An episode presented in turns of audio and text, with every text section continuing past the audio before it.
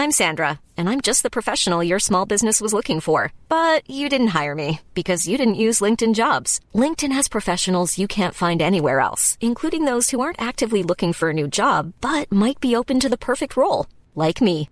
In a given month, over 70% of LinkedIn users don't visit other leading job sites. So if you're not looking on LinkedIn, you'll miss out on great candidates like Sandra. Start hiring professionals like a professional. Post your free job on linkedin.com/spoken today. Não vos comove isto. Segunda parte. Comentário de Mari Persona. No, no versículo 1, Deus meu, Deus meu, por que me desamparaste? Por que te alongas das palavras do meu bramido? Por que te distancias do meu clamor?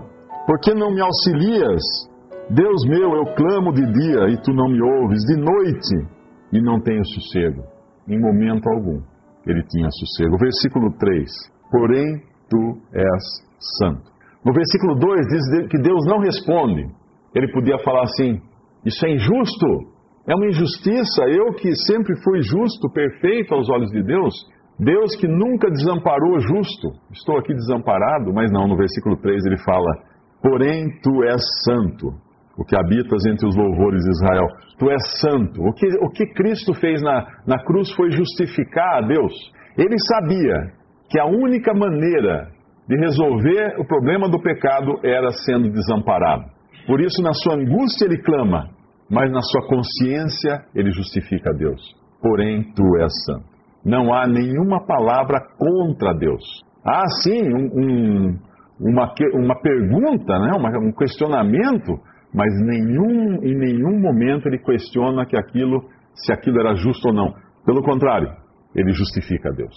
Tu és santo, tu és santo. O versículo 4, ele vai usar agora o exemplo daqueles de Israel que, que clamaram e escaparam, que confiaram e não foram confundidos. A ti clamaram e escaparam, em ti confiaram e não foram confundidos. Ele usa agora aqueles que são do povo de Deus. Esse mesmo povo que no futuro Deus vai, vai habitar nesse mesmo povo, nos novos céus e na nova terra. Ele sabe que ele precisava ser desamparado para que nós fôssemos amparados. Deus precisava sair de cena para que Deus pudesse entrar em cena depois e habitar não só em perfeita comunhão com seu filho, mas em perfeita comunhão com os homens. E isso no futuro, Deus vai habitar entre os homens. Ele esteve aqui na pessoa de, do filho, o nome que ele é chamado nos evangelhos é Emanuel, que significa Deus conosco, quando Cristo veio. Mas Deus efetivamente irá habitar no meio, colocar o seu tabernáculo no meio dos homens no futuro, só porque Cristo suportou na cruz o juízo de Deus. No versículo 4, então, ele, ele conta que ele, ele alega, né, que os homens não, não receberam o mesmo tratamento que ele está recebendo na, na cruz. Em ti confiaram nossos pais, confiaram e tu os livraste. A ti clamaram e escaparam, em ti confiaram, não foram confundidos. Por que eu agora? Por que me abandonaste? Por que me desamparaste? E ele próprio responde: a condição em que ele foi colocado agora por Deus. São basicamente sete coisas, no versículo 6 ao 7, que ele vai descrever a si mesmo na cruz. Como ele se enxerga, a que ponto Deus o levou para que ele fosse oferecido ali como vítima, como sacrifício pelos nossos pecados. Mas eu sou verme, versículo 6. Um verme é. Pensa num verme. Todos nós já vimos vermes. Você quer coisa mais asquerosa, mais suja, mais desprezível do que um verme? Quando você encontra uma comida estragada, ela está cheia de vermes. Quando você vê um corpo em decomposição, ele está cheio de vermes. Um cadáver, um animal morto, são vermes que pululam ali, que saem das entranhas daquele animal morto. E nós temos aversão a vermes. E Deus teve aversão a Jesus na cruz como se olhasse para um verme, como se olhasse para a coisa mais asquerosa, mais desprezível mais suja que pudesse existir. Por quê?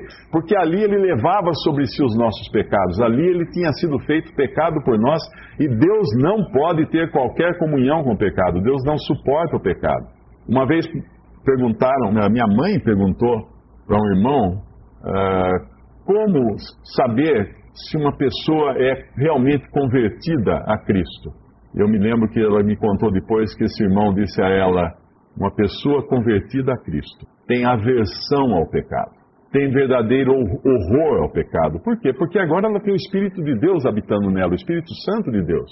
E o pecado é, é simplesmente algo que não, não bate, não se encaixa. O salvo por Cristo, a diferença entre um salvo e um perdido é como uma ovelha e uma porca. A ovelha, os dois efetivamente podem até escorregar e cair na lama, mas a ovelha cai na lama. E ela se sente suja. Ela se debate toda, ela se, ela se rola na, na grama para limpar sua sujeira, porque ela se sente mal. E a porca? Ah, a porca está onde ela quer, ela se refestela na, na, na, lama, ela fuça na lama, ela rola na lama, porque ela gosta da lama. E essa é a diferença entre o salvo e o perdido. Imagine, nós estamos falando de pessoas, que pessoas salvas, ainda na sua condição de imperfeição, que foram salvas por Cristo. Imagina o próprio Deus. Ele olha para Cristo e vê um verme na cruz. Eu sou verme. E outra coisa que ele diz: Eu não sou homem. Eu não sou homem. Eu sou verme e não homem. Esse não homem tem um sentido muito forte, é muito pejorativo. Eu vou, eu vou explicar o porquê. Uma expressão que todos nós estamos acostumados. Dizer alguém, você não é homem para fazer uma coisa dessas. Às vezes nós vemos comentaristas em jornais, em revistas, na TV, dizendo assim: isso, isso não é humano.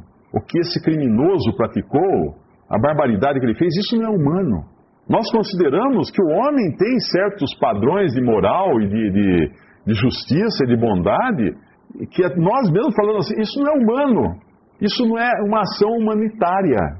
Tanto é que uma ação humanitária é agir bem, cuidar das pessoas, ajudar as pessoas. Isso é uma ação humanitária, isso é uma ação humana, dentro do próprio conceito humano da palavra. E ele fala: Eu não sou homem, eu não sou humano. Aos olhos de Deus, agora, eu sou pior do que qualquer coisa. Daí ele vai falar aos, aos olhos dos homens. A terceira coisa que ele fala aqui: o próprio dos homens. Os próprios seres humanos o consideram inferior ali na cruz, desprezível verme desprezível, inferior a todos. Quem era pendurado no madeiro era tido como maldito. A Bíblia fala: maldito aquele que é pendurado no madeiro.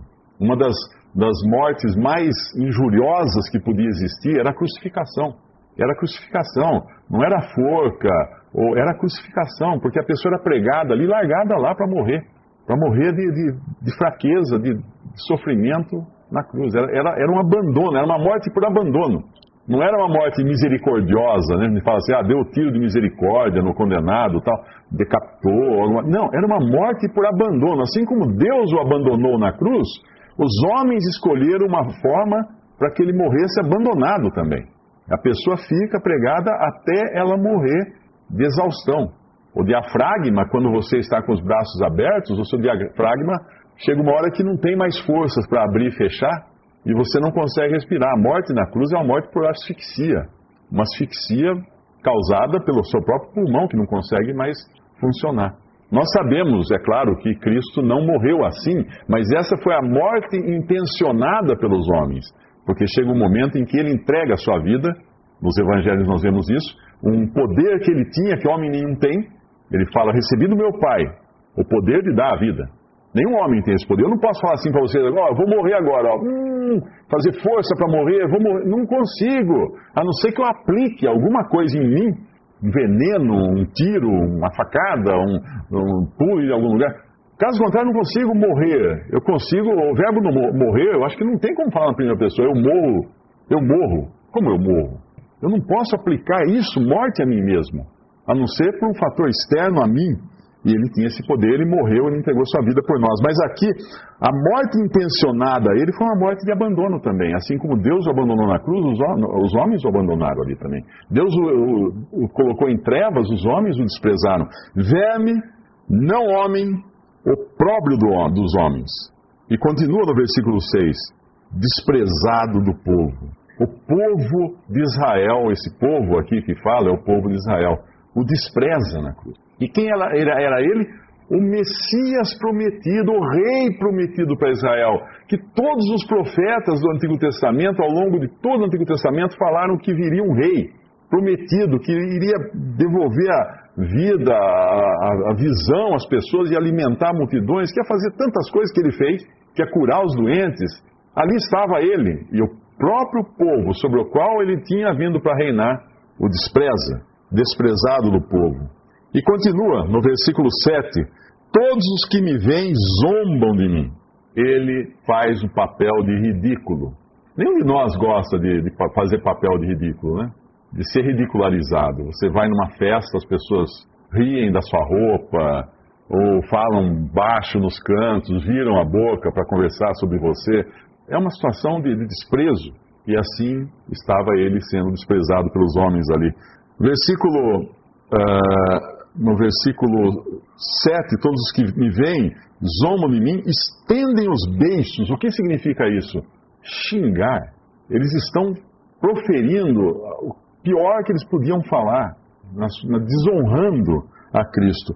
Meneiam a cabeça. O que é menear a cabeça? Todos nós fazemos isso. Seu filho faz alguma coisa errada, qual a primeira coisa que você faz? Balança a cabeça de um lado para o outro, dá um suspiro, como quem diz: Que coisa que fez. Ou alguém que você vê faz uma idiotice tão grande, o que você, na mesma hora, a expressão do seu corpo meneia a cabeça, balança a cabeça. Não, não é possível o que ele fez. E assim eles fazem com Cristo na, na, cruz. Dizendo no versículo 8: Confiou no Senhor que o livre, livre, pois nele tem prazer. Ele não é levado a sério ele é considerado um impostor. Não é esse que disse que confiava em Deus? Não é esse que dizia ter uma ligação direta com o Pai? Não é esse que dizia ser o Cristo, o Messias que estava aqui? Ah, veja só, impostor, um impostor na cruz. Tudo isso Cristo passa nas mãos de homens, mas ele percebe, ele entende que os homens estavam sendo instrumentos de Deus no seu castigo, no seu juízo. Porque ele sabia que ele estava ali, claro que os homens seriam responsáveis por tudo isso que fizeram, porém ele estava ali porque Deus tinha preordenado isso antes mesmo da existência do tempo.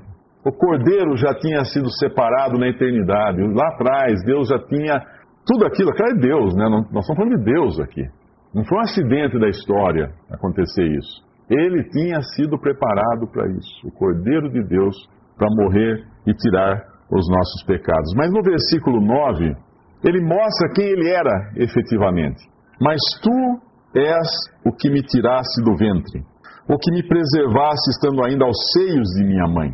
Tu és o que me tiraste do ventre, o que me preservaste estando ainda aos seios de minha mãe.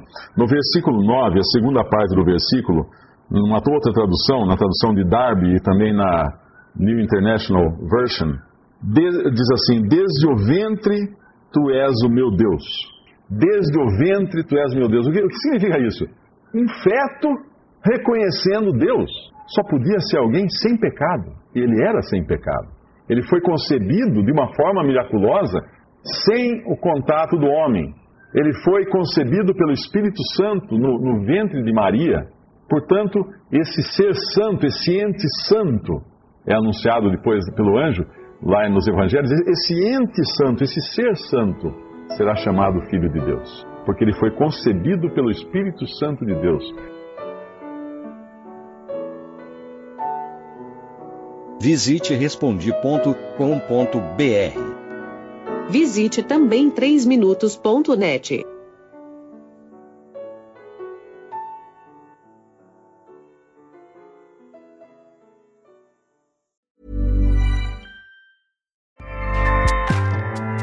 ACAST powers the world's best podcasts. Here's a show that we recommend.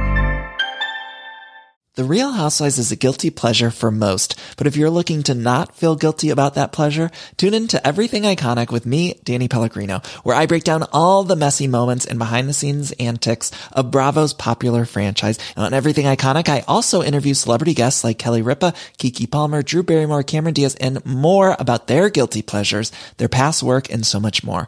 So if you're pop culture obsessed and find yourself watching way too much reality TV like me, tune in to Everything Iconic with Danny Pellegrino wherever you listen to podcasts. ACAST helps creators launch, grow, and monetize their podcasts everywhere. ACAST.com.